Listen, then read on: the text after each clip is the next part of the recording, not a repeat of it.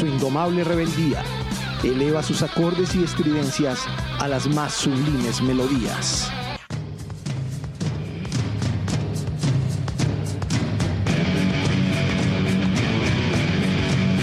Estás en a 33 revoluciones en el rock.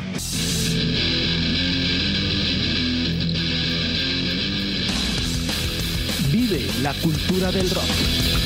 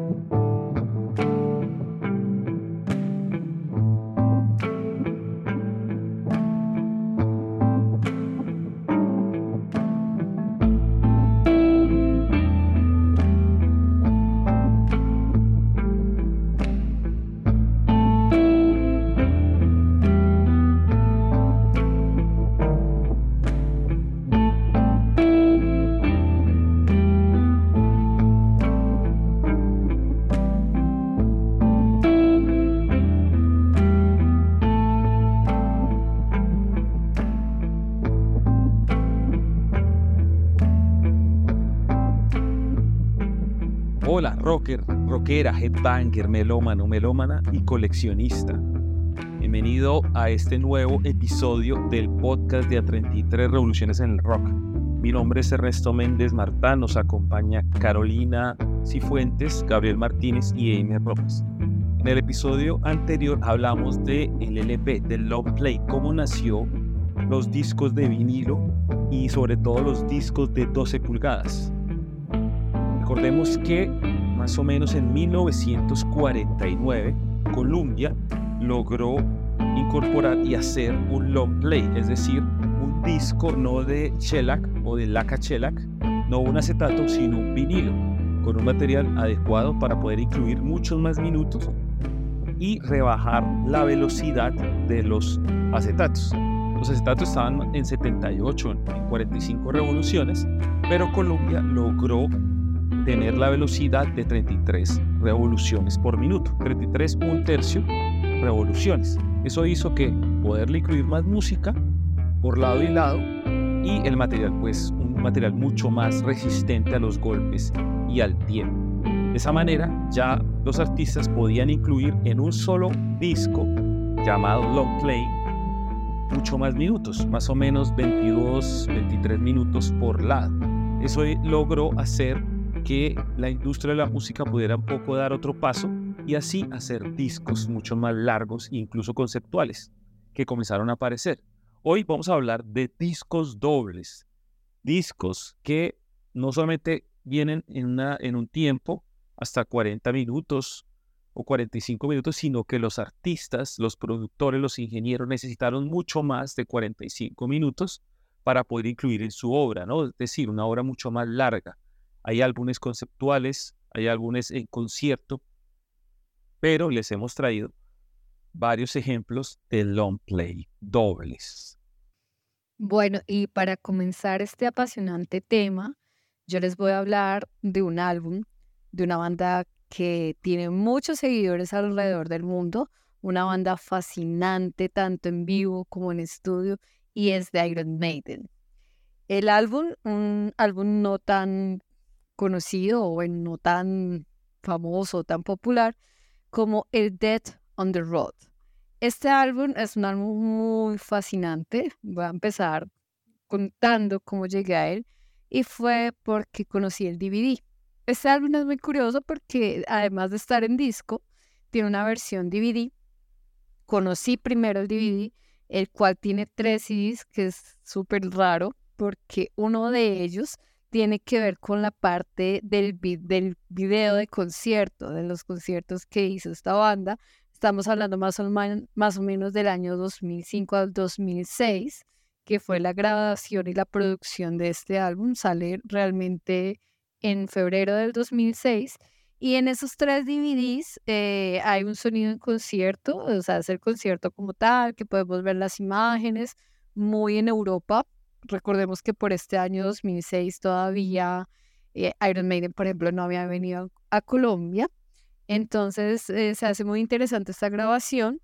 También tiene un CD adicional que es solo sonido y un tercer DVD que habla del video promocional y se habló muchísimo de Dance of Death, que es el álbum previo a este Dead on, Red, on the Road. Bueno, y les contaba que conocí ese DVD y eso me llevó al álbum como tal. O sea, me pareció tan fascinante, eh, tan interesante las gráficas en este álbum de Iron Maiden, que es un álbum doble, como veníamos diciendo. Pues está Eddie eh, con dos caballos, así como si fuera la muerte, pues también por el nombre, y va como hacia un abismo o viene el abismo.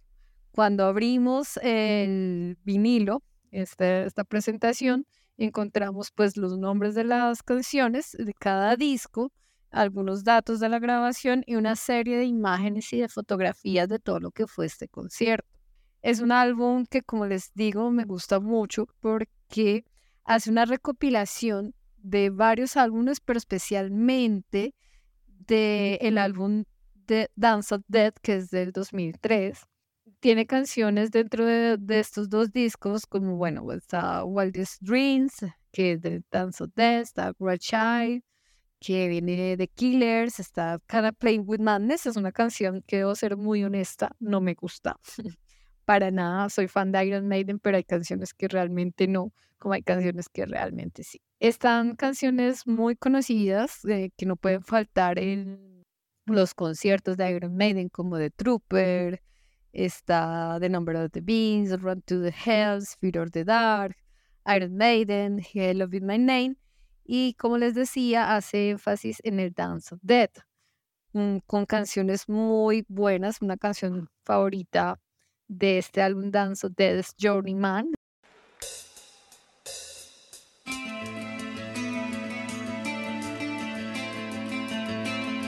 Está No More Lies también. Y es un álbum que de verdad se disfruta mucho. ¿Por qué? Porque hace un mix, una mistura entre todas las canciones muy conocidas de Iron Maiden y lo que se hizo también dentro de Dance of Death. Es un álbum que yo recomiendo muchísimo, pues por lo que les acabo de decir, por toda esta serie de, listado de canciones, eh, también por la parte gráfica. La parte gráfica es súper importante, ya lo sabemos todos para Iron Maiden y pues este álbum no se queda atrás. Dentro de la presentación, pues debo decir que es un álbum de estudio eh, grabado por Emi, se grabó en Alemania, en Dortmund. Eh, ahí fue donde se realizó el concierto. Y también hay que hacerle un gran aplauso a esta grabación porque la producción o lo que se hizo en la parte de ingeniería resultó muy bien logrado. Es un álbum como muy pulido que muestra la madurez de la banda. Es 2006, pero es un álbum que invita totalmente a seguir siendo fan de Iron Maiden y eh, invita también como a ver esos DVDs. Yo creo que a muchos de nosotros nos pasó que cuando comenzamos a escuchar metal y veíamos esos videos de Iron Maiden, yo me acuerdo mucho de Live eh, After Death, decía, algún día tengo que estar en un concierto de Iron Maiden. Y este álbum pues brinda esa posibilidad. O sea, tanto de tenerlo en sonido, en la presentación que como les dije que es muy bonita, como también tenerlo en DVD por eso este álbum es el primero del cual vamos a hablar de los álbumes dobles. Hay una presentación que es pues el vinilo como tal, como lo conocemos en negro, pero también en picture. Es un álbum súper bonito que yo les recomiendo si lo pueden adquirir o curiosear, pues lo hagan. Sí, Caro, yo concuerdo contigo que esta, la canción de Iron Maiden, el Seven Son of the Seven Son, Can I Play With Madness, no me gusta, la verdad. Y es una canción que fue sencillo y que casi todos los conciertos la tocan. Y a varias gente le gusta, pero me parece que es una canción muy floja. Y para mí ese álbum es espectacular. A mí me gusta. Can I Play With Madness me parece una buena canción. Algo que me parece interesante también de este disco que nos menciona Caro es como la portada es como una reivindicación a la pésima portada que fue el, el Dance of Death. Cuando yo recuerdo cuando vi esa portada, dije, esa es las peores portadas de Iron Maiden de la historia. Y después acá de este, de, ya de la gira, ya es una mucho mejor portada, mucho más elaborada, con un estilo gráfico como nos tenía acostumbrados Maiden. Ese experimento que hicieron en la portada de Dance of Death, la verdad, yo creo que a mí no me gustó, yo creo que la mayoría de los fans de Maiden no les debe gustar.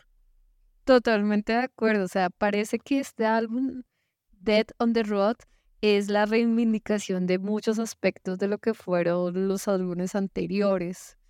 Eh, lo que sí rescato de Dance of Death eh, es que la fotografía es muy buena. Las fotografías internas de todo este álbum son muy bien logradas, pero la portada sí, totalmente de acuerdo. No, no lo que estamos acostumbrados de Iron Maiden.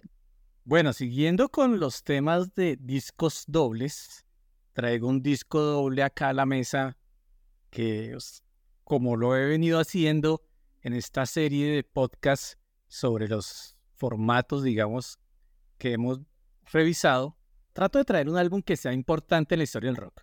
Y en esta oportunidad traigo a probablemente una de las bandas más importantes de la historia en el hard rock, si no es la más importante, que es Led Zeppelin, con su sexto álbum en estudio, que es el Physical Graffiti. Un álbum supremamente, eh, ¿cómo, ¿cómo decirlo?, experimental entre comillas, porque este álbum, siendo ya el sexto, es un Led Zeppelin que ya estaba totalmente consolidado en la escena mundial. O sea, ya no tenía que demostrarle nada a nadie. Ya habían tenido super éxito. Ya Stairway to Heaven era la canción que conocía hasta la abuelita. Ya, mejor dicho, Led Zeppelin ya había conquistado el mundo. Entonces, en este álbum se permiten experimentar con sonidos y hacer un, poco del hard rock un poco más elaborado, ¿no? Que, es lo que se está ya empezando a ver en la época. Este álbum es del 75 donde, pero es un pico del rock progresivo también inglés. Entonces como que todo eso confluye en que estas canciones sean un poco más elaboradas a lo que venía siendo Led Zeppelin. Pero es un álbum doble, porque estamos acá hablando de álbumes dobles. Y este álbum trae 15 canciones. Cuando uno revisa la historia, ellos duraron muchos meses, casi más de un año componiendo canciones para hacer este álbum. Y aún así ponen más canciones de grabaciones anteriores que finalmente nunca habían quedado en algún álbum, ¿no? Por eso, vemos cosas curiosas como por ejemplo está en la canción Houses of the Holy, cuando dice, pero si se llamaba el álbum anterior, porque hay una canción con ese nombre acá, pues es porque es una canción que no entró en el álbum anterior y terminaron metiéndola en este álbum para, como para complementar aún más el álbum sin sentirse como un relleno, que es algo difícil de hacer, pero no, no realmente es una buena canción y lo hace muy bien Led Zeppelin en este álbum. Combina diferentes estilos, tenemos Kashmir, que es un himno de Led Zeppelin. Kashmir es una canción que mezcla esos sonidos orquestales con el hard rock.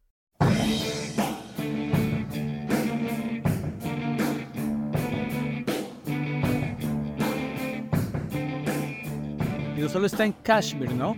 También hay más canciones en este álbum que hacen esto. También tenemos canciones largas como In My Time of Dying o canciones súper cortas como yo las llamo así, Borjan R. Yo no sé cómo se pronuncia, creo que ni, Robert Plaza sabe cómo se pronuncia, porque es una canción instrumental, pero solo dura dos minutos. Entonces esta obra es muy completa, es una obra esencial del rock en general, no solo del hard rock. Y para hacerla aún más interesante, tiene una portada muy elaborada, una portada icónica también en el rock. Tenemos una portada que es una fotografía de un edificio pero en la versión que tengo acá, que es una versión de la época de 1975 norteamericana, la funda exterior en las ventanas está troquelada. Entonces se puede ver a través de, estos, de estas ventanas las fundas internas que también son en cartón. Que como viene el disco normalmente, eh, cada una de las ventanas tiene la impresión de una letra haciendo el nombre del álbum, Physical Graffiti, pero uno puede jugar a poner eh, estos insertos en diferente forma y cambian lo que uno vería en las ventanas. Entonces uno puede, de acuerdo a cómo lo inserte, ver fotografías o imágenes de personajes muy famosos de la época, eh, principalmente en Inglaterra, ¿no?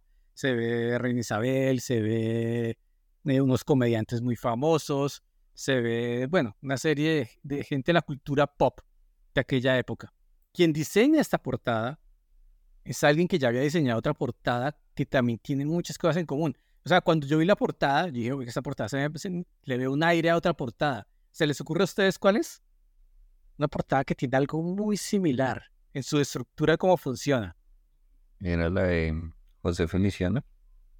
Bueno, la de José Feliciano es en la que se basó el diseñador, que por cierto se llama Peter Corrison.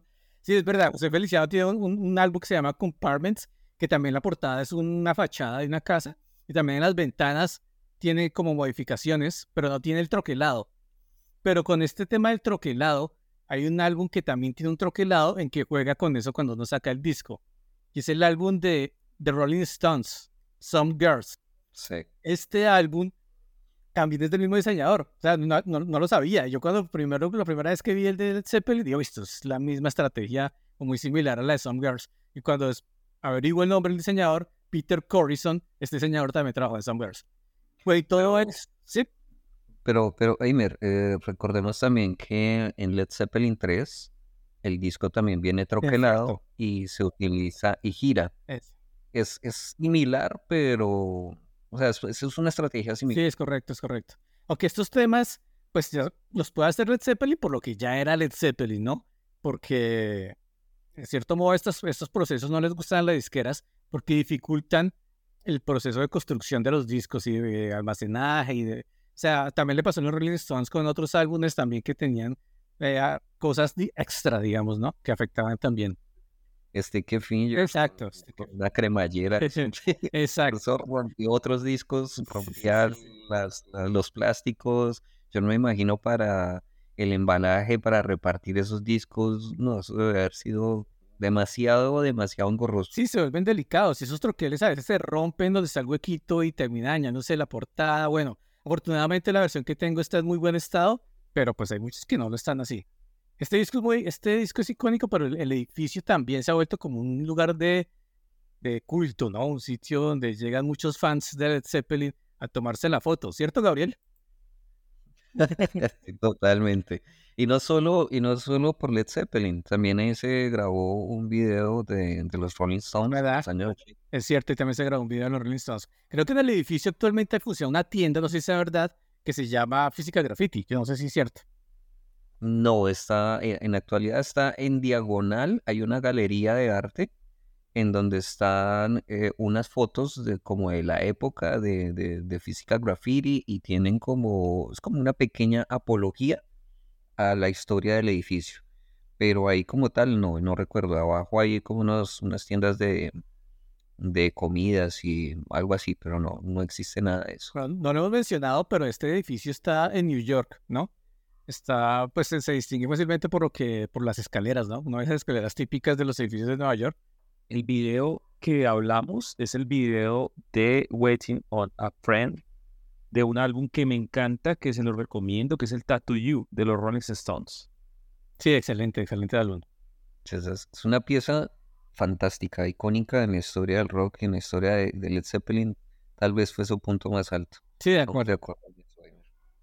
Creo que hay otro dato importante de ese álbum y es que es el primero con la casa disquera Swan Records, que la fundaron Led Zeppelin. Sí, es cierto, también, buen dato.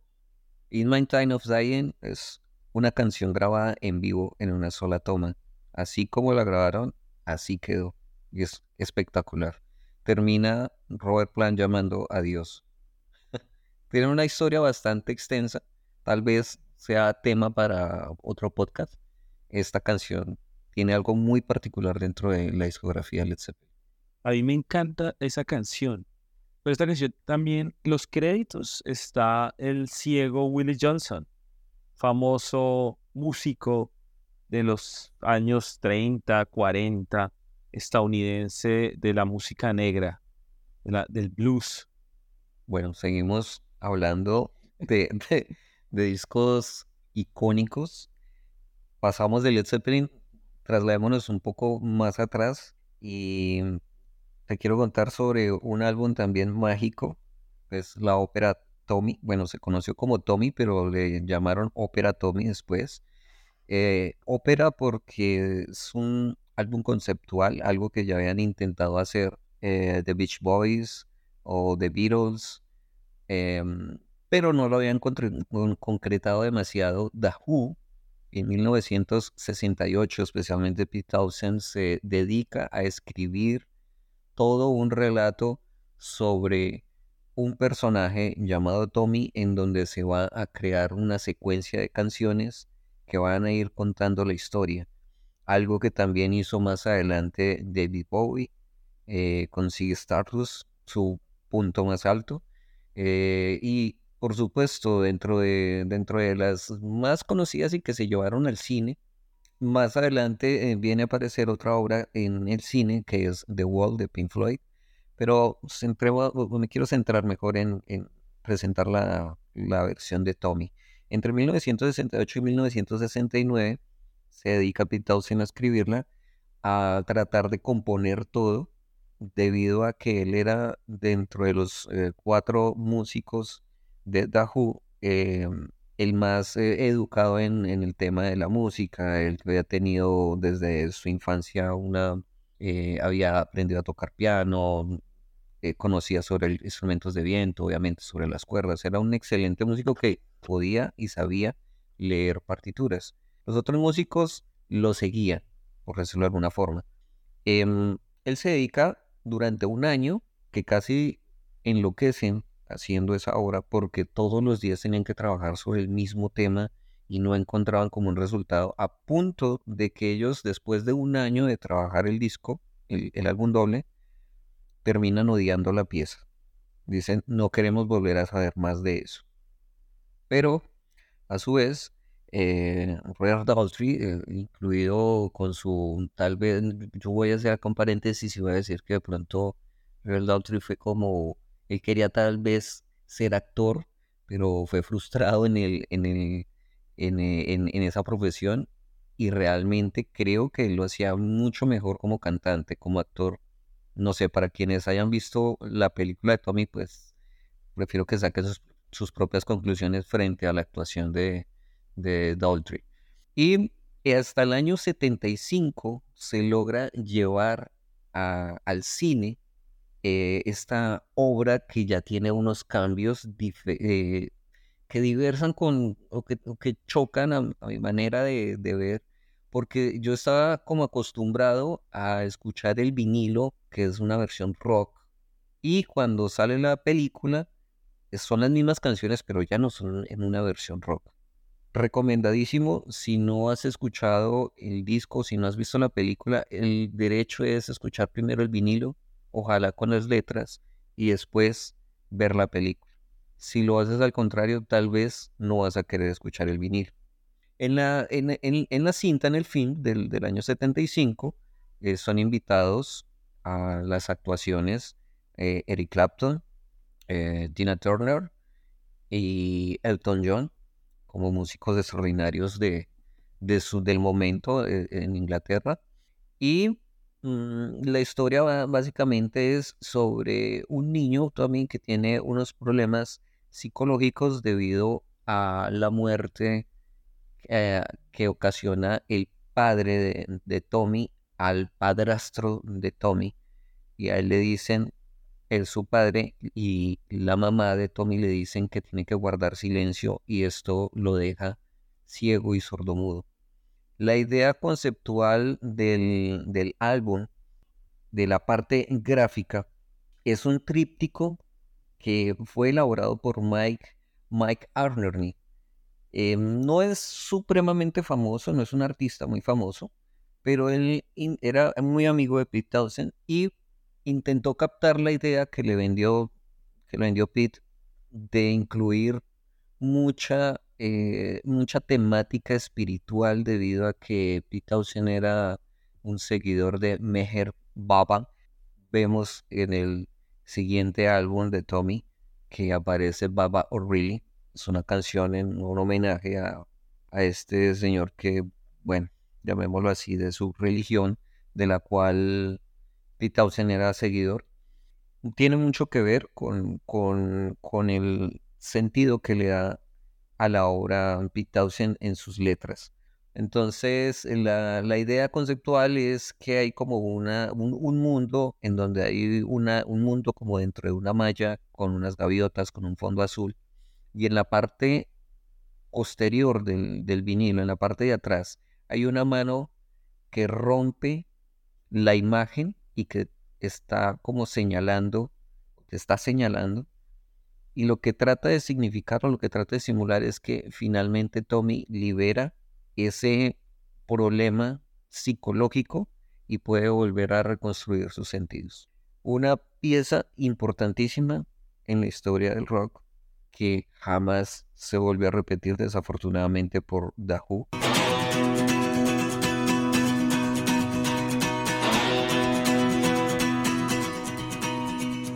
Ellos intentaron hacer algo pocos años más tarde, en el 73, eh, Cuadropenia. Honestamente, a mi manera de, de ver, no, no llega ni al 20% de lo que fue Tommy. Sin embargo, es considerada otra de tantas piezas y de tantas obras de las óperas rock. Excelente recomendación, Gabriel. Muy buena obra de rock clásico con esta de Who.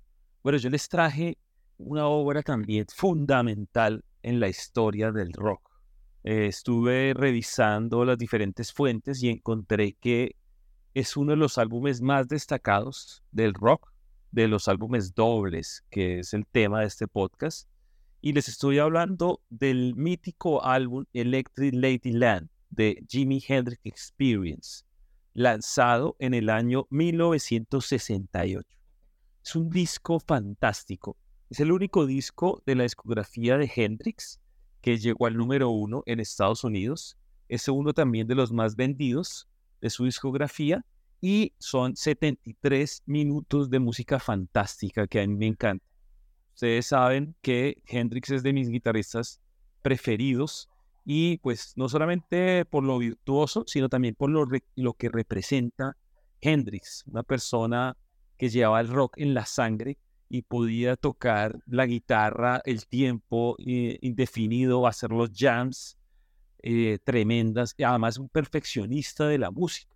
Bueno, este Electric Ladyland tiene una particularidad, el que tengo en mis manos, y es que el disco 1 trae lado A y por el otro lado tiene el lado D, y el disco 2 tiene el lado B y el lado C. Esto es particular porque sobre todo en los años 60 y 70 los vinilos dobles. Primero, porque eh, existían unas, o existen mejor, unas tornamesas que se le podían incluirse hasta seis vinilos, conozco. Y esas tornamesas, entonces venía el lado 1 o el lado A para este disco Jimi Hendrix Experience y caía en la tornamesa a través de un mecanismo, caía sobre el otro disco el lado 2, entonces uno escuchaba el lado 1 y el lado 2 de, este álbum doble. Y también porque en las emisoras de radio, con dos tornamesas, tres tornamesas, también ya estaba a la mano poder incluir este, apenas se acababa un lado, pues teníamos ya el otro lado que le sigue. Poderlo incluir y no perder tiempo de parar, levantar el vinilo y ponerlo al otro lado, ¿no? Por el lado 2. Este vinilo sí es así y hay varios discos de esa época les cuento que tienen este funcionamiento, ¿no? Que es particular. Este es un disco gatefold, es decir, que tiene el jacket doble, se puede ver. Y en, esta, en estas imágenes trae unas fotos de los tres músicos de Jimi Hendrix Experience y trae una carta que escribió Jimi Hendrix entre las cuatro y media de la mañana y las seis en Denver, Colorado, el 2 de septiembre de 1968, en esos espacios de soledad. Y es una carta dirigida a el cuarto lleno de espejos, también haciendo alusión pues a todo lo que ocurre en las grabaciones y en la música. Disco tuvo también diferentes problemas a la hora de la grabación por el perfeccionismo de Jimi Hendrix. Se habla de que una de las canciones que se llama Gypsy Eyes se tuvo más de 40 veces la grabaron. Y pues tanto el productor como los músicos estaban un poco cansados de este perfeccionismo de Jimi Hendrix. Se grabó parte en Londres y parte en Nueva York, en unos estudios míticos. Anteriormente, en los años 60 y 70, existían tres sedes de Record Plant Como les dije, Jimi Hendrix grabó en Nueva York, existía el de Los Ángeles y el de Sausalito, California. Actualmente solamente queda el de Los Ángeles para este Electric Ladyland. Era tan la afición, digamos, o el perfeccionismo, la disciplina, o la obsesión de Hendrix por llegar a una toma perfecta, a una grabación perfecta, que renunciaron varios y como les comentaba anteriormente, el productor Chas Chandler en el año 68, en mayo de ese año. También colaboraron varios músicos, entre ellos Steve Window de Traffic, el baterista de Buddy Miles, el bajista de Jefferson Airplane, Jake Cassidy y el ex organista de Dylan Old Cooper. Como les digo, eh, ese momento, pues, esta obsesión de Hendrix también tuvo varios problemas entre ellos con el bajista North Reading. Ya la relación estaba ya un poco distante, un poco rota. Y se cuenta que una vez que este bajista salió a tomarse una cerveza cerca al, al estudio de grabación, lo aprovechó Hendrix para grabar algunas piezas de bajo. Y Reading grabó la guitarra acústica para la canción Little Miss Strange. Un error de los que estaban haciendo el disco y no lo llamaron e, en, primer momento Electric Ladyland, sino al contrario, lo llamaron Electric Land Lady. Afortunadamente, Jimi Hendrix se dio cuenta muy rápido y logró cambiar el nombre. Este es el único álbum de Jimi Hendrix Experience que fue grabado y mezclado enteramente en estéreo, porque pues los anteriores estaban en mono. Entonces, esto tiene una particularidad y es que cuando escuchamos unos buenos audífonos o con un buen equipo de sonido o un amplificador, si nos sentamos en la mitad, donde en los dos canales podemos escuchar cómo el sonido va de lado a lado, sobre todo en la batería y ciertas partes de guitarra, que lo hacen una pieza fantástica de disfrute del oído, sobre todo para los audiófilos. También el Hendrix eh, tuvo un exceso de uso del el guagua, del pedal uno de los pedales más famosos en los años 60 y 70, que tenía pues un particular estilo. Sobre todo una canción que se llama Burning of the Midnight Lamp.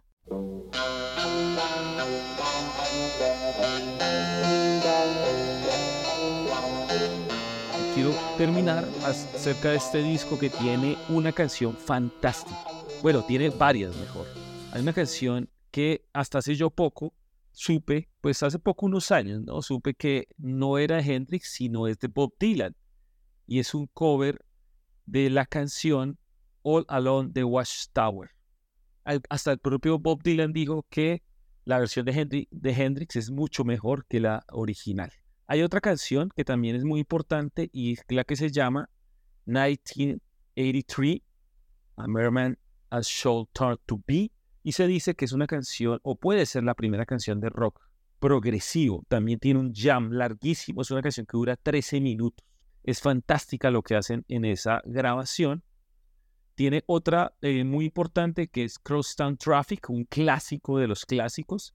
Está Budo Chile, que también es una canción larga para ese lado, que finaliza el, el lado 1.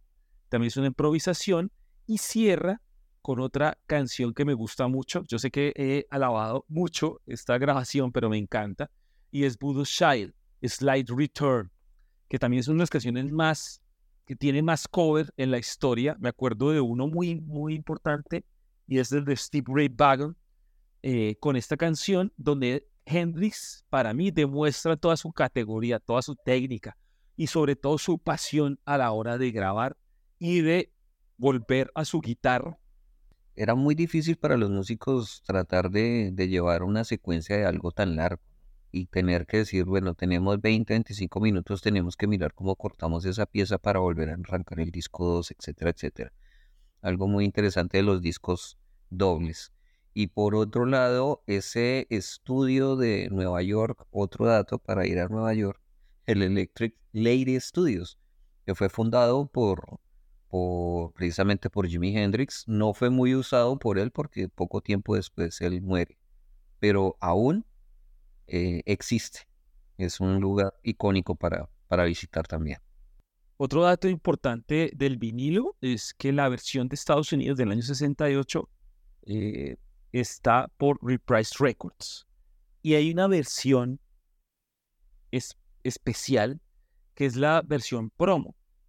Cuando los vinilos son promocionales, el label de los vinilos es blanco.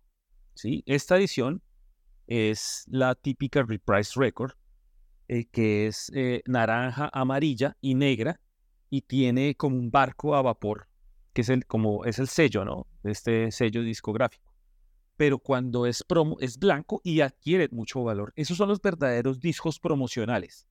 Porque hay otros discos que se los regalaban a, las emisoras que tenían un sello que decía promocional, no a la venta, o, o prohibía su venta, o no tiene valor, pero no son los discos promocionales de verdad, son los que les cuento, que son con el sello blanco y eso adquiere mucho más valor porque hay muchos menos en el mercado. Y otro, otro dato que me parece también importante es que la versión de Estados Unidos, la contra la portada es Jimi Hendrix, como en un rojo amarillo, abriendo la boca en totalmente un plano cerrado como él, viendo cómo siente la música. La contraportada es eh, los tres integrantes de Jimi Hendrix, Lord Reading, Min Mitchell y Hendrix, y pues él está encima de los dos. Se nota, digamos, el dominio de la banda por parte de él, pues, pues se llama The Jimi Hendrix Experience. Y la versión inglesa no alcanzó a llegar a esa fotografía de Hendrix. Entonces, ¿qué pasó?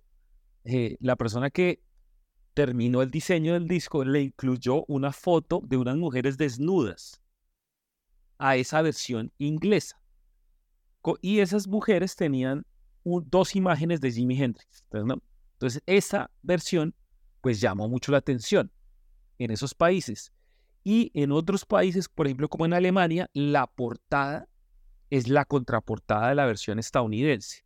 En Uruguay, por ejemplo, la portada es Jimi Hendrix en otra foto totalmente distinta, con un afro mucho más grande, pero una foto bicolor, como morado y blanco, y eh, existieron errores de edición donde incluyeron, por ejemplo, en México no se incluyó la foto para este disco, sino se incluyó el disco anterior de Jimi Hendrix como la portada.